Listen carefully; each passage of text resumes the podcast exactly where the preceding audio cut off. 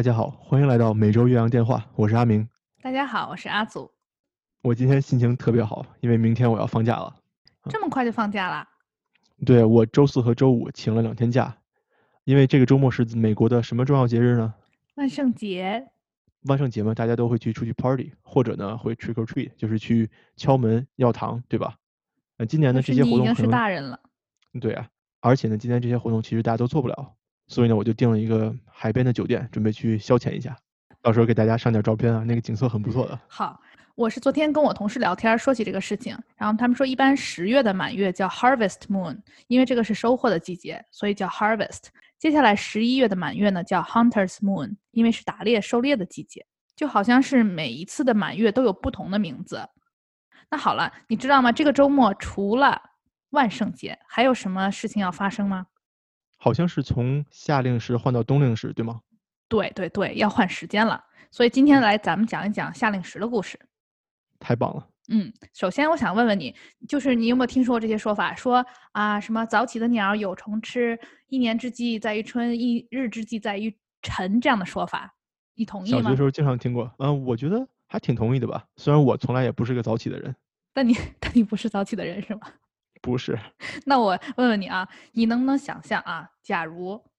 以后人家说剥夺你的闹钟了，以后呢，我想让这整个城镇的人都早起，怎么早起呢？我搞统一的闹钟，什么统一的闹钟呢？我让这个城镇的教堂都在早上一起敲钟，并且如果大家还起不来的话，那我就把所有的大炮都放上，你感觉怎么样？那那肯定就起来了，吓都吓起来了。你你能想象每天都是这样的场景吗？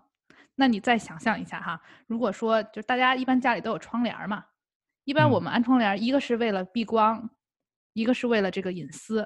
那如果有天政府开始对这种窗帘开始收税，你怎么想？凭啥呀？就是想让你早起啊。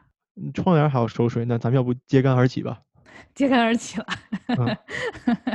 为什么今天我说这些呢？这都和这个夏令时的故事有关。那我们先从头讲起。那什么是夏令时呢？你这是一个问题吗？那可不嘛，阿明。那我不知道啊，你说吧。这个在教学技巧上叫 pop quiz，就是时不时的突袭小考。好了，那好，我们正经啊，正经啊，不总是这个为难阿明同学了。那现在我们看一下夏令时呢，一般现在的话是指从每年三月的第二个星期日到每年十一月的第一个星期日，把时间拨快一个小时。也就是说，每年三月的时候，大家会觉得哎少睡了一个小时。这样拨快了以后呢，早上是天还比较黑，晚上还天亮，也就是说啊，人们在活动的时候，天亮的时间会更长。那么夏令时结束的时候，就是即将到来的我们这个周末，也就是十一月的第一个星期日。这个时候呢，我们就拨回标准时间，哎，大家就会觉得，哎，我又多赚了一个小时，多睡了一个小时。那阿明，这个你应该知道，就是一般在什么时候这个时间会变换呢？我记得好像是凌晨两点到三点之间，对吗？对对，凌晨两点的时候，所以一般大家在睡觉，我觉得也比较方便。但有一点要注意哈，就是一般咱们是美国有夏令时，对吧？但是就是咱们比如家人朋友在中国国内的话，咱们就会发现这个时差的变化，哎，也变了。因为咱们中国不改时间嘛，对吧？所以就是从这个周末开始，咱们和中国的时差到时候会有十三个小时，咱们可能要调整一下节目的播出时间了。对呀。我还在想这个事儿呢。好了，那嗯，其实咱们之前讲过一次，在我们第八期节目讲汽车电影院的时候，你还记得吗？我们说当时由于这个夏令时的开始，所以夏季的电影放映时间开始变晚了，所以人们就觉得，哎呀，太晚了，那我就不去了。这件事情是发生在一九六六年，对吧？这个时候刚刚颁布了法律，就是说大家美国统一实行这个夏令时。但是呢，其实到底夏令时是从什么时候开始呢？咱们要回到一七八四年，十八世纪。对，这时候咱不得不提到一个人，他叫本杰明·富兰克林。哦，我知道了，你的老朋友，大家都认识，对，熟人。对对对，本杰明·富兰克林大家都知道，他是被称为美国的国父，对吧？是这样一个政治家、活动家，他还做了很多的发明创造。那其中有一段历史是在一九六七年到一七七五年之间。也就是小十年左右，他当时是美国驻法国的第一任公使，也就是咱们现在说这个驻外大使。这故事是这样的啊，就有一天早上呢，这个本杰明他起床，他就出门了，然后他觉得，哎呦，今天天光真好，这大好的时光，我怎么没从来没注意过呢？然后他看一下表，发现才早上六点，你就想象他起得有多早。这件事情就激发了他给当时的巴黎杂志写了一封信。我特意去阅读了这封信的全文，非常长啊，非常长。但我给大家简单说一下啊，信上主要是说他自己那天早起发现天光大亮，他就觉得说我们为什么要白白的浪费掉这大好时光呢？而且你说早起早睡，它会逐渐的成为人们的好习惯。他还给这个巴黎杂志专门计算了，说这个人们可以节约多少磅的蜡烛。哦，人家做事情很认真嘛，还会去算这个东西。对，而且他可是他还试验了好几天，他只是说那一天早上激发了他这个想法，然后接下来几天他就试着每天都早起，特别有意思啊。当时电灯泡还没有被发明，也没有开始使用，所以大家还在用蜡烛。你想一下。所以说，如果大家比如说晚上经常活动啊，天黑了怎么样？那确实会使用不少蜡烛。所以信上就是先简述了一下他到底是怎么开始了这个想法。所以他最开始的想法就是，哎，这个天光大亮，我们不能白白浪费了这日光，对吧？而且还可以节约蜡烛。接下来呢，他就在他的信中提出了四点意见。第一个呢，就是给窗帘啊、百叶窗这一类遮光产品收税，也就是刚才咱们一开始我问你的问题。哦，那这要是本杰明·富兰克林说的，那咱就不用揭竿而起了，听一下吧。我们的好朋友是吧？第二，他是说呢，要在这种蜡烛厂商安排保安，就是就是说要保护这些东西。第二呢，怕别人去抢蜡烛是吧？哎，对对对，而且呢，还有包括比如说这些家庭，你要限量购买蜡烛，就防止你熬夜。我我是这么理解的，就大家都熬夜学习、熬夜工作不行，不健康，浪费资源，让大家限量购买。或者说，比如咱俩一使用一个蜡烛，咱俩一人一边在那写作业，也行，我的理解是个办法。对，第三点呢，就是说在天黑以后，这个道路上他到时候想安排这种警察呀、保安，他除了说医生啊、手术医生，还有助产士，他禁止其他所有其他的类型的这种交通工具通行。哦，也就是宵禁，对吧？对，你可以这么理解。我觉得就是不鼓励人们在晚上以后活动。嗯。然后第四点就是刚才我问你的，每天早上每个教堂敲钟，然后他说如果大家还起不来的话，那每条街上都安排一下大炮。他原话是我翻译过来，他一个原话是这么说的啊，他说叫醒那些懒虫，让他们睁开眼睛看看这大好的天光。对，特别有意思啊。然后其实我后来看还有这种历史学家就是说，其实有的人会理解说当时他这封信是一个就是笑话，因为就是好像很极端的样子。但也有人说，他其实就是在讽刺当时法国人非常慵懒。哦，哎，这个就也就是说，这是本杰明·富兰克林作为一个美国人写给法国人的信。对，我觉得你可以这么理解，还是公开的，还老长了，可老长了。哎，挺搞笑的哈。是吧？特别逗。好了，这个就是我觉得这个关于夏令时最搞笑的一个故事，就是本杰明·富兰克林当时开始的。当然，他这个是一个很随意的这么一封信，就像你跟杂志投稿一样，对吧？他又没说跟哪个国家的国会提出这个建议，说把它变成一项法律或者政策。过了很多年哈，这件事情也没有变成法律，也没有国家说真的开始实行。到一九八五年的时候，当时有一个昆虫学家，他叫 George Hudson，乔治，他也提出来说，我想搞这个夏令时。但他的原因是什么呢？如果时间变了，也就是说白天时间更更长了，对吧？这样他就会有更多的时间去捕捉和观察昆虫，这个英文叫 bug hunting。人家有这种特殊的需求，是吧？特殊的需求，对我觉得也没错。就确实，如果说咱们白天的时间更长，确实可以做各种各样不同的活动。好了，那接下来时间到了一九零七年，这个时候英国有名建筑师叫威廉，他提也提出了夏令时的建议。这次他是向英国的国会提出来，对吧？就是说相对于比较正式的一个场景了。他说呢，就是想要节省能源。而且当时就是马上进入一战了嘛，这个世界局势比较动荡，他想就是说提供更多的时间来训练士兵。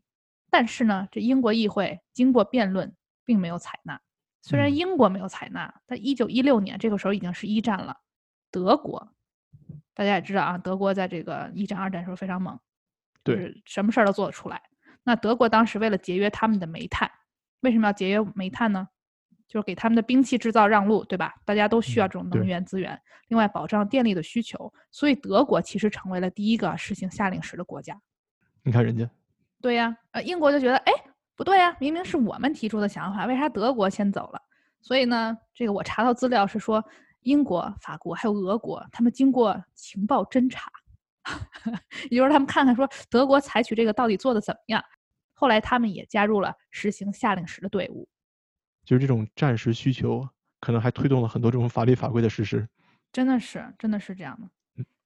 后来再说美国哈，一九一八年的时候，美国它也是就是紧随其后开始了这个夏令时，但是呢，因为随着战争的结束，好像这件事情也并不这么适用了，所以美国只实行了一年半，大概就没有再做这件事情了。嗯，好了，那历史事件上一般一战完了，大家会说到二战。二战，对对对，二战。所以这个时候有一个新的词出来了，叫战争时间 （war time）。也就是说，哎这个夏令时这件事情被重新提起，因为大家在战时都是觉得就是说节省能源呀、训练啊等等，就是一个道理，对吧？嗯这样可以花更多的时间和能源在这个国家防卫上，对吧？所以这个时候人们会称之为叫战争时间。当然，这只是当时的一个词，也就是跟咱们现在说的夏令时是一样的。所以从再说美国，从二战以后呢，美国开始实行夏令时了。但是特别特别逗的是，每个州、每个城镇政策都不一样。这咱们之前说了很多次了，就是他们这种嗯大小政府，反正这种意见不一，很正常，很常见。那混乱到什么程度呢？也就是说，你横跨一个州的时候，你可能需要改好几次时间。你可以想象嘛，就是你一个州一会儿五点，一会儿六点。我就疯了，对呀，你说你万一在州的另一头有个女朋友，你说咱去的时候五点见面是吧？然后结果人家六点来了，对，迟到了，或者人家等了你俩小时，你还没到。那完了那就没有女朋友了。嗯、对呀，就是当时情况非常混乱，你看个人生活也受到了影响，嗯，对，对吧？甚至说当时临近的两座城市都有不同的时间。你知道美国有一个地方叫 Twin City 吧，就双城，所以当时这两座城市的时间都是不一样的，就真的嗯我觉得是很疯狂的一件事情。这也是带来了后面说真正把这个时间统一这样的一个法案，也就是上次在第八期节目中我们提到的，一九六六年有个 Uniform Time Act 统一时间法案。所以呢，当时呢是从每年四月的最后一个星期日到每年十月的最后一个星期日，所以你会发现有一点不一样，对吧？当时时间其实稍微短一点，后面经过了两次改革，一个是一九八六年，当时是布什总统，就是他修订了这个法案，稍微变长了一点。然后现在离我们最相关的是二零零五年的时候颁布了一个能源政策法案，叫 Energy Policy Act of 2005。这个法案呢，更改了具体的开始和结束时间，也就是从三月的第二个星期日到每年十一月的第一个星期日，也就是说夏令时的时间更长了，大概长了一个月左右。那我还发现一个特别有意思的事情，就是说联邦政府下有一个部门是专门负责夏令时和国家时区的安排的，这个部门叫做美国运输部 DOT。为啥是他管这个时间呢我？也不知道，我觉得挺奇怪的。嗯 Transportation、是吧？有点奇怪。嗯对但是你仔细想一下，如果说比如说我们要安排飞机、火车啊这些或者运输，哦，其实也有关系，对吧？嗯，对，你说飞机七点起飞，对吧？那对起点是哪个起点？对对对，是这样。好了，小考时间到，啊，明同学，整美国呢有哪些地方是不参加夏令时的？你知道吗？我蒙一个啊，夏威夷。夏威夷，你蒙对了。嗯好，，还有一个是亚利桑那州，为啥呢？亚利桑那州是美国中西部啊。中西部，而且是在南边，对吧？嗯，对啊。也就是说，亚利桑那州相对于来讲是低纬度的地区，对吗？嗯，所以夏季的时候，低纬度的地区其实早上比较凉爽。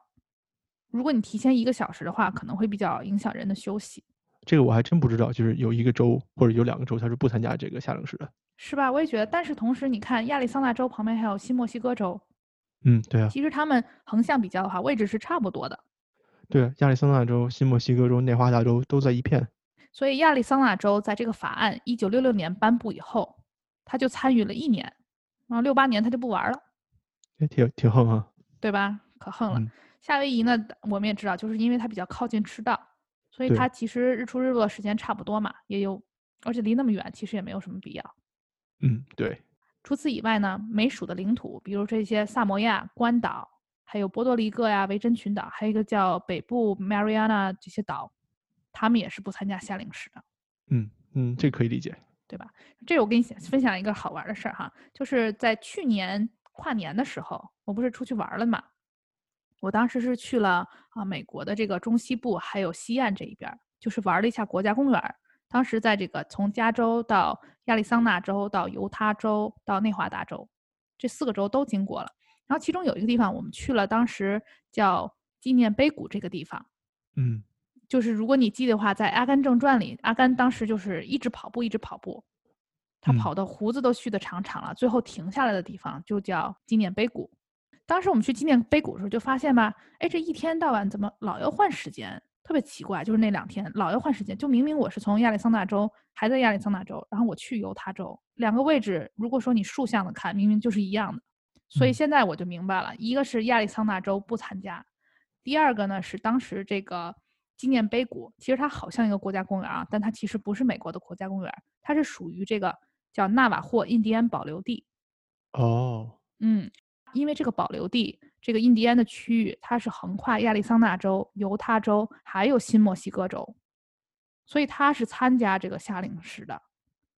嗯所以整个状况就非常奇怪。你从亚利桑那到这个保留地，你在犹他不断的变时间，嗯，所以我觉得大家旅行的时候，对吧？尤其在美国这种地方，也是要看一下，免得说，哎，订了酒店，订了机票，那那可真是比较麻烦了。好了，那说了这么多，阿明，你说这个夏令时到底有什么好处呢？可能哈，唯一比较好的地方在于，嗯、对咱们这些工作的人来说，夏天可能有机会去享受一下更多的阳光，也就是这样，其他的我也想不出来。那你觉得有啥坏处呢？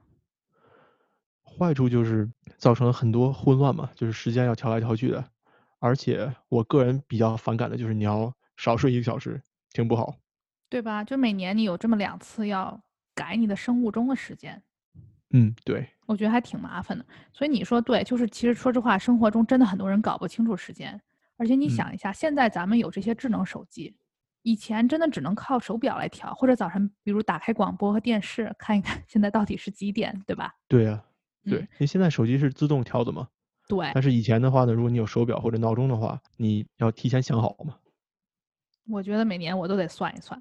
嗯，我也是。对，所以其实数据也表示，就是说很多人真的搞不清楚时间，而且在刚刚改了时间，就是每年三月和十一月的时候，哈，其实会发现这个汽车事故啊、工作伤啊，包括心脏病这种几率都大大的增加，因为它影响了这个人的这种正常的生物钟和它的规律嘛。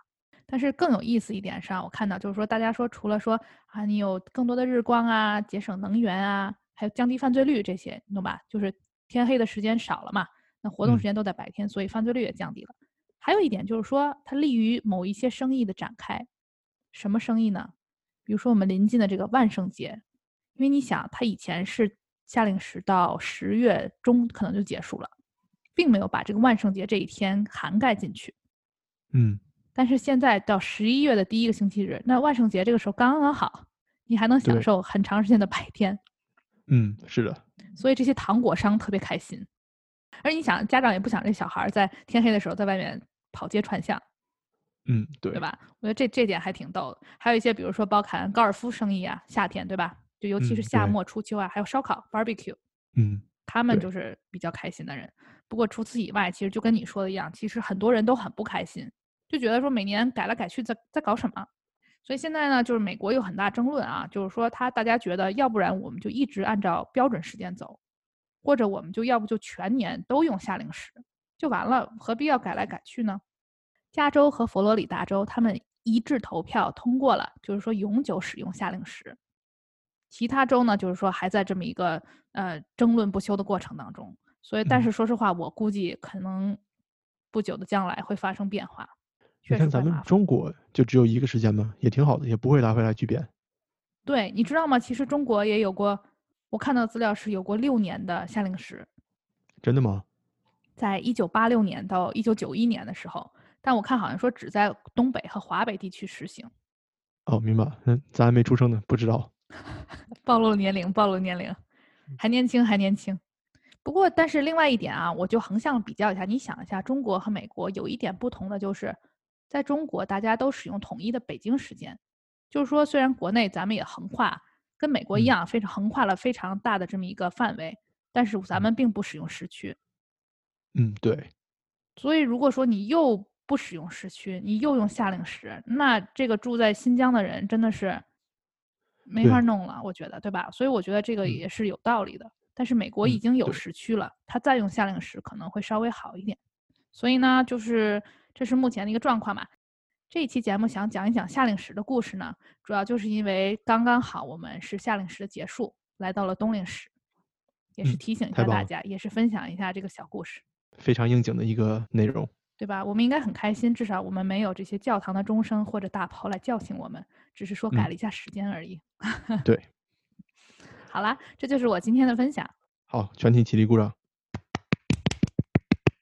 我觉得挺有趣的，我也自己学习了很多。今天上课我也正好问了我学生一个问题，我就说啊，那这个世界上第一个使用夏令时的国家是谁呢？他们知道吗？他们不知道，我知道，你说说。德国吗。对，很好，我们达到了复习的目的。行，我知道了，以后可以拿去显摆了。对，一个小知识。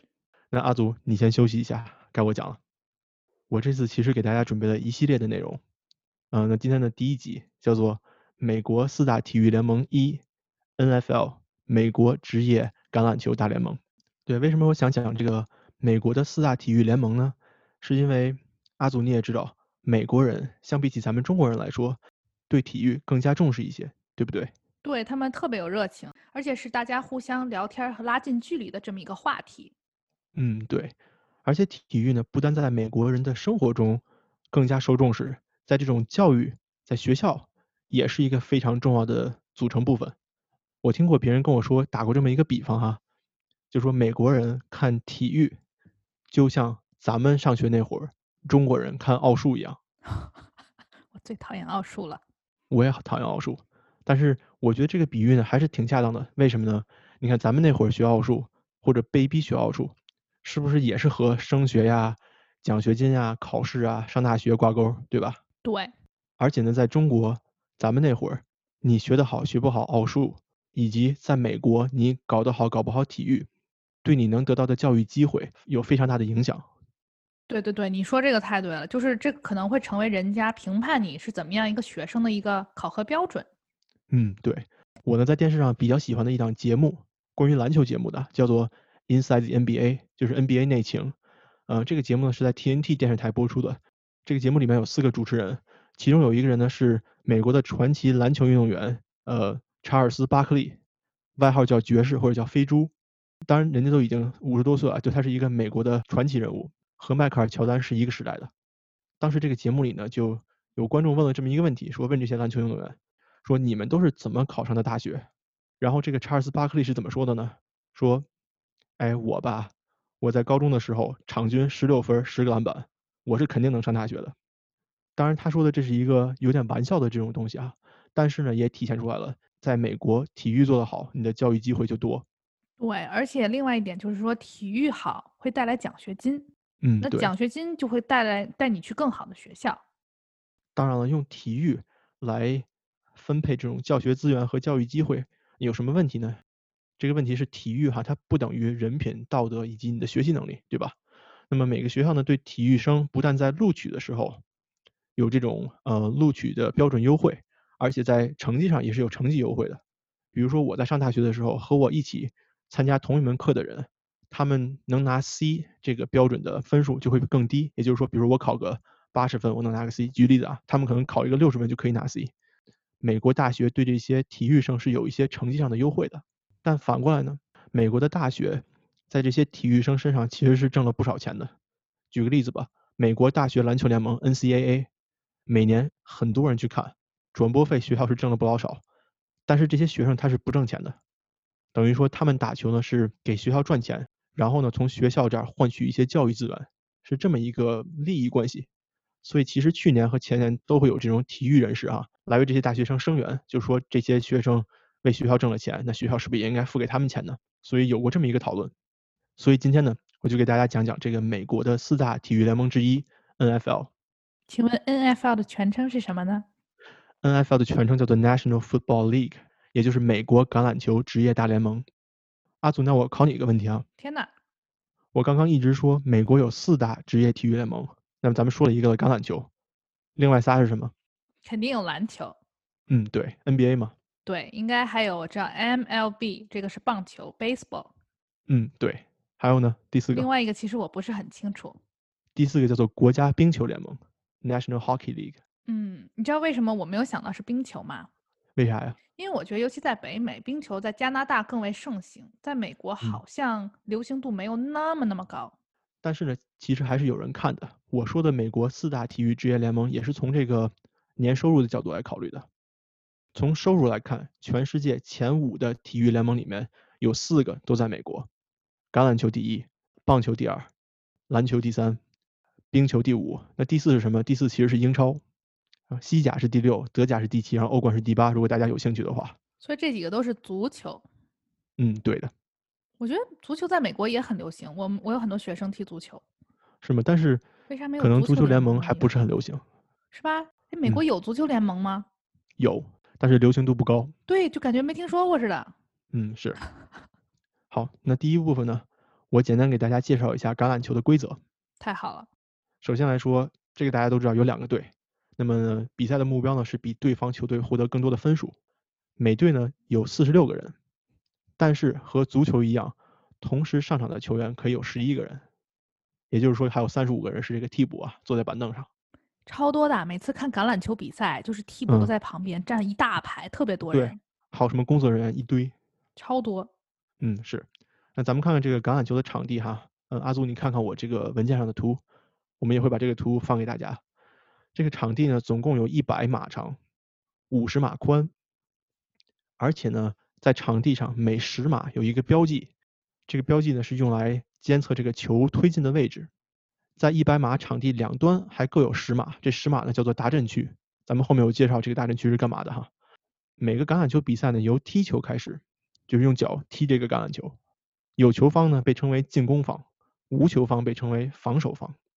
进攻方的任务是什么？就是把球推进，推进然后达阵，就是把球推进到对方的达阵区。那怎么推进呢？可以通过球员抱着球跑。或者球员之间的传球来达成。进攻方呢，每一次进攻有四次机会，这四次机会呢必须将球推进至少十码。那如果完成了，可以再得到四次机会，再推进十码。那防守方的任务呢，就是阻止这个进攻方来推进球。那阻止的方式有什么呢？比如说可以通过擒抱，呃，英文叫 tackle，就是把带球的球员摁在地上，或者呢，也可以把带球的球员逼出边界，这也算是阻止了推进。嗯。那如果这四次进攻之后无法推进十码，那么要转交球权，就是说进攻方把球给防守方，让防守方来进攻。因为有这个球权的转交，所以进攻方在如果在四次进攻的前三次之中没能推进球的话，那一般最后一次进攻就会选择把球踢得远远的，就是往防守方的阵地里面踢。那踢过去以后，防守方把球捡到，那再向这边推进的话，就要推进更远一点，对吧？因为你球就更难踢踢到很远。对，每一个队呢有三组球员。一般都是进攻组是十一个人，进攻组里面呢最重要的位置叫做四分卫，四分卫呢就像打篮球时候的控球后卫一样，任务就是传球、交接球或者可以自己带球跑。那么这个进攻组还有其他很多位置我就不逐一介绍了。防守组也有十一个人，除了进攻组和防守组以外，还有一个特殊组，这组球员主要负责完成一些特殊任务，比如说踢球的战术。那阿明，我有一个问题哈，你刚才说进攻组、防守组和特殊组各有十一个人，但是同时上场的也只有十一个人，也就是说上场的人来自这三个不同的组，是这样吗？嗯，是这样的，对。比如说我是进攻，那我就把我这十一个人全上去，那我该防守了，那我就把进攻的人撤下来，把防守组换上去。那这样对方会不会知道我到底在干嘛呢？对方总是知道的嘛，因为你有球你就是进攻，你没有球你就是防守。哦哦，我懂你意思了，好好好，好。好，那咱们现在说一下得分方式啊。嗯，橄榄球的得分方式有很多种。第一种叫做达阵，或者叫做持球触地，也就是说进攻方的人带着球跑到了防守方的达阵区，或者呢球传到一个位于对方达阵区里的我方球员，这个叫做触地得分。那触地得分呢得六分。另外一种情况呢是在达阵之后还可以有额外得分，或者叫做附加分。也就是说每当一个达阵完成之后，呃进攻方可以选择踢球飞越横杆。进入两条这个门柱之间，那么这种方式得一分，或者呢，他们也可以选择就再跑一次这种战术，由一个球员带球入阵，就再打阵一次。如果这种方式得分的得两分。还有另外一种得分方式是踢球，如果在非达阵的情况下踢球入门得三分。最后最后一种情况叫做安全分或者自杀分，什么意思呢？防守球员在对方的达阵区擒抱进攻球员得两分。也就是说，你把对方的球员擒杀在了对方的大阵区，这种情况得两分。这也是防守球员的唯一一种得分方式。那也就是说，对方球员根本就没出发，你就把他摁在那儿了。嗯，对，是的，我我我听得有点晕，但还可以这样啊？还可以这样，对，啊，我懂了，就是比如说你最后一次进攻的时候，你把球踢回到那儿，然后他们对方开始进攻了，但是刚一站起来，你就把他摁倒了。对。我觉得这个时常发生。一个橄榄球比赛，呃，是六十分钟，它分为四节，每节十五分钟。在咱们说的美式足球还有加时赛，也就是说在正规的这个六十分钟时间内，如果两队打平，那么就会有加时。美式足球还有一些其他的规则，比如说像吊球叫做 fumble，就是进攻球员拿着球冲阵，然后球掉了，那防守球员捡到以后可以反攻。还有 interception 叫做超截或者拦截，也就是防守球员拿到了进攻方的传球，被防守球员超截了。像不像篮球中的截断？嗯，就是这意思。对。好，还有一种叫做 sack 擒杀，啥意思呢？进攻方的四分卫还没有传球的时候，防守方给摁住了，太惨了。这个叫擒杀，对，挺丢人的。呃，还有一些其他的，比如说像呃未完成传球啊、判罚呀，还可以挑战裁判等等等等。那以上呢就是简单的橄榄球的规则，我希望我说明白了。对我脑海中有一个画面，因为我之前在学校的时候看过橄榄球嘛，但当嗯时看的时候不是特别清楚，说到底，比如说进攻几次啊，到底怎么样一个具体的规则。现在我的脑海就更有画面了，好，那第二部分呢，咱们说说橄榄球的起源，好吧？这好玩儿。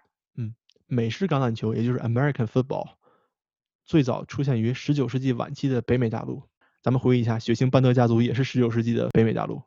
美式橄榄球呢是一种英式橄榄球和英式足球的合体和变种。嗯，足球大家都知道是怎么玩的。那英式橄榄球呢，传说起源于19世纪的早期，也就是大约在1823年的时候。那个时候呢，在一场足球比赛之中，有一个傻哥们儿，不知道为什么突然他抱着足球起来跑，然后大家呢就去围他，然后于是就变成了橄榄球的玩法了，对吧？当时比赛就一团混乱。混乱结束之后呢，大家觉得哎，好像这么玩也行，那咱要不就再弄一个体育是这么玩的吧？那这个就是传说中的英式橄榄球的起源。英式橄榄球英对吧？对英英文就叫 rugby，对的。那英式橄榄球最大的特点是什么呢？它的玩法基本上和美式橄榄球一样，也是这种抱球达阵这种形式。但是呢，英式橄榄球如果你去看的话，你就会发现它是没有护具的。这些球员呢，看起来都更多的像是足球球员，穿着和打扮，偶尔会有头盔，那大家可能也会佩戴牙套。所以呢，美式橄榄球咱们说的起源于英式足球和英式橄榄球。早期的美式橄榄球呢，规则混乱野蛮，那球员之间不但有冲阵，还经常打架受伤，所以被戏称为流氓足球，就是 mob football 或者叫做流氓橄榄球。嗯，在一八九六年的十一月六日，普林斯顿大学位于新泽西哈和罗格斯大学 Rutgers 也在新泽西举办了第一场大学之间的橄榄球比赛。当时呢是罗格斯大学赢了。这个小知识点我很喜欢，我觉得特别有意思哎。那个时候呢，这个橄榄球的规则哈和现在完全不一样。比如说球员呢当时是不可以抱球跑的，必须要用脚踢或者呢用手打击这样。所以这场比赛并不是我们当代意义上的这种橄榄球比赛。因为橄榄球在那个时候在大学之间很流行，所以呢，对于比赛的需求导致的比赛必须得要有一个规则的标准化，这就造成了一些大学聚在一起建立了第一个橄榄球联盟。当时这个橄榄球联盟呢叫做 IFA Intercollegiate Football Association，就是大学间橄榄球联盟。但是呢，并不是所有大学都加入了这个联盟，比如说哈佛大学，它就有自己的橄榄球规则，玩自己的游戏。当时呢，他们管他们这种规则叫做 Boston Game，叫做波士顿比赛。即便有了大学联盟，整个的19世纪哈，橄榄球比赛的规则都特别混乱，甚至同一个队前后打两场比赛，规则都可能不一样。就是瞎玩呗，感觉哈。嗯，。对。那现在咱们说说橄榄球的发展哈。橄榄球的规则正式确立，那就是在19世纪的80年代了，就是1880年的时候。在那个时候呢，耶鲁大学有一个医学生，名字叫做 Water Camp，沃特坎普，他是耶鲁大学橄榄球队的队长。那么在毕业之后呢，也加入了咱们刚才说的大学橄榄球联盟，嗯、作为一位官员。这个沃特坎普帮助 IFA 确立了橄榄球的正式规则，包括呢在有限的进攻次数内推进球的这个系统。刚才咱们说的嘛，四次推进球达阵十码，对吧？坎普呢还帮助建立了每队上场十一人规定这么一个规则。坎普在1888年到1892年之间，在耶鲁大学的橄榄球队执教。当时他呢打了六十九场比赛，赢了六十七次，也就是说胜率是非常高的。这么厉害，嗯，而而且你说刚才他他是学医的学生啊，嗯，对，人家是医学生，那他到底当没当医生呢？我好好奇啊。没当啊。但是你想，如果他又是医生又打橄榄球，那多多酷啊！嗯，对啊，那个时候我觉得是人家是吧，很多才多艺的。真是。嗯，坎普在耶鲁大学橄榄球队执教的时候呢，他其实是兼职执教，他在同时还在一个手表工厂任职，也挺有意思哈。那这个沃特坎普还做了一件什么事情呢？在第一次世界大战期间，他还被美国军方邀请制作了一个每日十二项的健身项目，就是一个健身操。我觉得这个人还挺有意思的，干了不少事儿。是像一个大早期的哦，我知道了，这就是像嗯早期的健身博主，嗯，对呀、是吧？这有点意思，军方健身博主。真的是。嗯，好，那咱们刚才说了哈，大学的橄榄球变得越来越流行。一八九二年的十一月，出现了第一名由球队支付球员来打比赛这么一个事情。那么在这之前呢，都是球员无偿比赛，兴趣爱好，对吧？那这个时候呢，第一次出现了球员收钱来比赛，这件事情就标记了橄榄球职业化的开始。一八九七年，宾夕法尼亚当地的一支球队叫做 Latrobe Athletic Association，他们呢支付了所有球员一个赛季的工资，所以这就是当时第一支完全职业化的球队。哇，那就相当于真的是是一门工作，一门职业。，嗯对，就是所有球员都是全职来打球的。嗯，在那个时候呢，虽然说规则已经相对完备了，但是仍然有橄榄球比赛的伤亡发生。咱们重点是这个亡啊，就是你打个橄榄球还能打死人，他们那会儿也不知道戴不戴头盔和面罩，哎，不戴啊，就是因为他不戴头盔和面罩，太危险，也没有防护工具，对，所以才会发生这种断手、断腿、断鼻子、脑袋磕裂了这种情况。嗯，太可怕了。我给你个数据哈，嗯，我给你个数据哈。据报道哈，在一九零四年这一年，就有十八例和橄榄球相关的死亡，以及一百五十九例重伤，是不是挺可怕的？一年，这这太可怕了。对啊，当时的美国总统西奥多·罗斯福就看不下去了，他呢把大学的人叫来开会，说你们必须要做出改革，得保护球员。啊，顺便说一句啊，西奥多·罗斯福也是我比较喜欢的一位美国总统。嗯，我们可以以后再分享一下。嗯，好，到了一九三九年，头盔才第一次出现在了大学橄榄球联赛中。在 NFL 职业联盟中，头盔的第一次出现是在一九四三年。哦，那阿明，你正好说到这个 NFL，你可不可以给我们讲讲更多这个 NFL 到底是怎么回事儿呢？好，没问题。咱们刚才说到了十九世纪的末期，也就是一八九几年。现在咱们说说二十世纪的初期哈。阿祖，二十世纪的初期发生过什么战争呢？刚才我们已经提到一战，嗯，对。那一战，记得咱们之前说的那期节目讲到了一战是一个绞肉机，对吧？战壕战。所以那会儿对于职业联赛来说，最重要的一个问题是啥呢？就是球员短缺，因为大家都去打仗了嘛。而且是被征兵的吧，很多。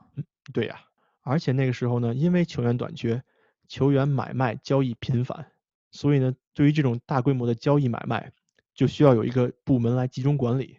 因此，一九二零年，American Professional Football Association 建立，这个组织翻译成中文就叫做美国职业橄榄球联盟。嗯，这个组织在一九二零年建立，一九二二年正式更名为 National Football League，也就是 NFL，现在我们所知道的美国呃国家橄榄球大联盟。哇哦，那再过两年就是他一百周年了呢。对啊，哇，这个联赛成立以后，有很多球队加入哈，在前十二年就扩到了四十支球队，但是由于经营不善，有的球队可能就破产，就离开联盟了，就办不下去了。在那个时候呢，也有这种选秀制度，也就是说大学的学生出来以后被选秀选进这个职业联盟。嗯嗯，但是呢，那会儿哈，他打橄榄球不是一个很正经的职业，不像现在光鲜亮丽，挣钱又多又出名。所以那会儿呢，很多大学球员他选秀以后他不去，有很多例子就是大学球员被选上以后，他觉得啊，我还是去工厂是吧？我还是去做手表吧，我还是去做这个纺织吧。他们后来一定后悔了。嗯，对啊。但是咱们继续说哈，到后来二战就开始了，那球员就更加短缺了，所以就出现了这种球队合并的情况。但是虽然有这些困难，橄榄球这项运动在美国人中还是越来越流行了。呃，一九八五年的一场巴尔的摩和纽约之间的冠军赛，就吸引了四千五百万的观众观看。我查了一个数据哈，这个四千五百万是啥概念呢？当时的美国人口是一亿七千四百万，也就是说，将近三分之一的美国人都观看了这场橄榄球的冠军赛。哇，因为这种 popularity 这个流行度，有一些新的球队呢想加入这个 NFL 联盟，但是被拒绝了，因为可能这个一下扩军这么多不太好操作，所以这些想新加入的球队呢，就自己成立了联盟，叫做 AFL。这两个联盟呢，就竞争的很激烈嘛，争抢球员，争抢观众，对吧？但是呢，因为共同的利益，在一九六六年的六月八日，两个联盟决定合并。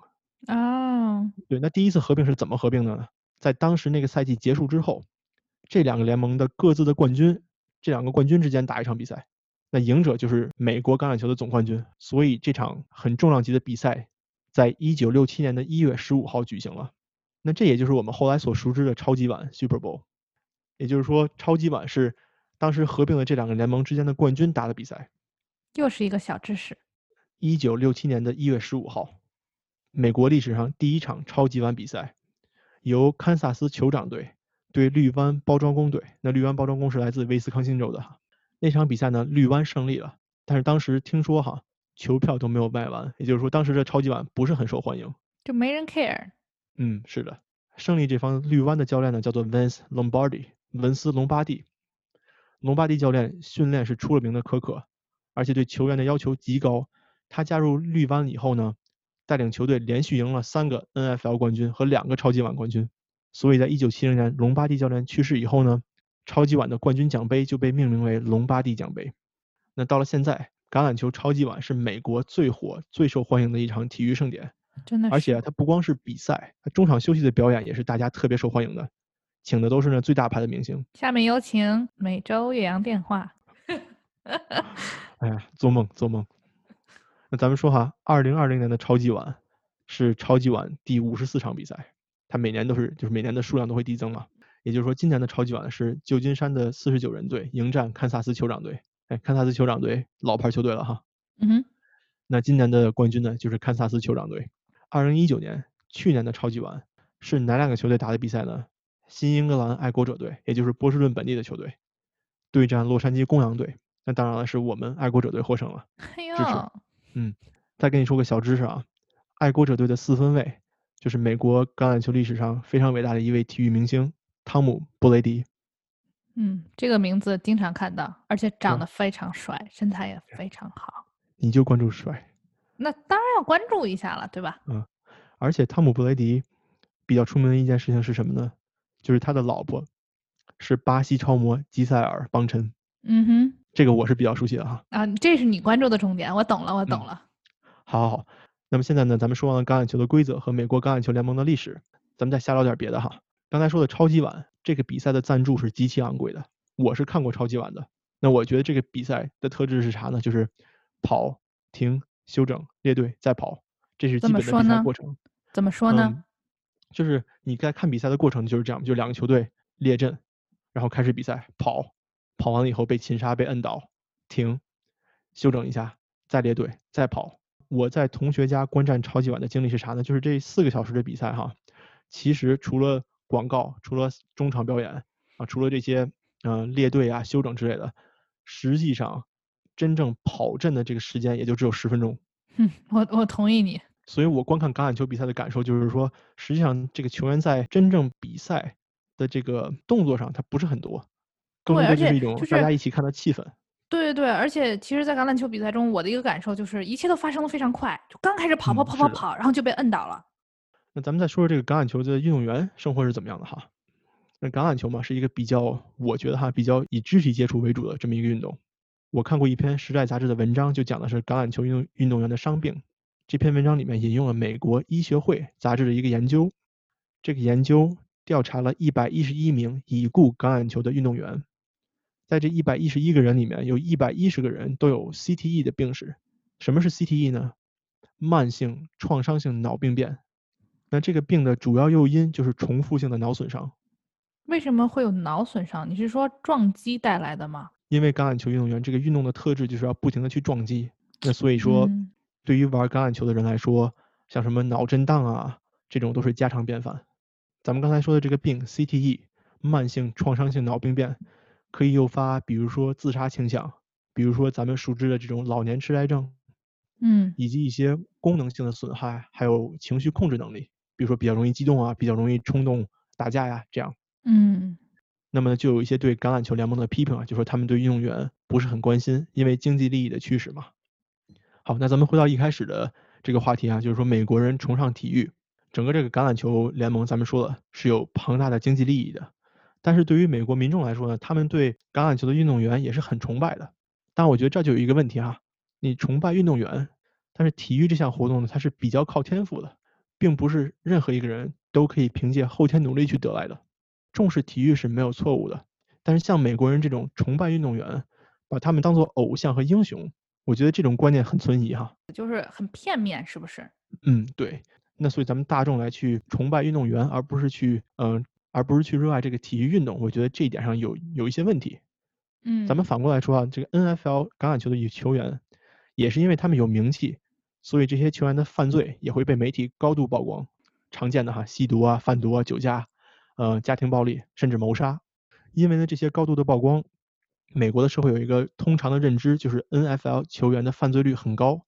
但实际上呢，我看了一组数据哈，显示说这它是不对的。就是说，球员的犯罪率和大众的犯罪率其实是没有太大区别的。那也就是说，成为了一种社会偏见。嗯，对的。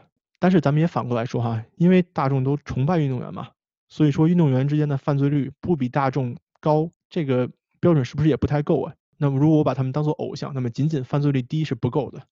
我觉得这也是一个美国社会的问题吧，就是说你崇拜的偶像可能不一定是在很多各个方面都能去给你这种呃领路的人。对对对，我觉得还是更要更全面的看吧。而其实 NBA 里面也有类似的现象，对吧？我这不是一个系列嘛？咱们往后就会说到 NBA。是辛苦了，阿明同学。好，那这样吧，我们下周再见。欢迎大家在 Apple Podcast、Spotify 还有喜马拉雅收听我们的节目。如果想直接联系我们的朋友呢，也可以发邮件到每周岳阳电话 gmail.com。同时，我们也有微信公众号，欢迎大家关注。那就这样了，拜拜，下周再见。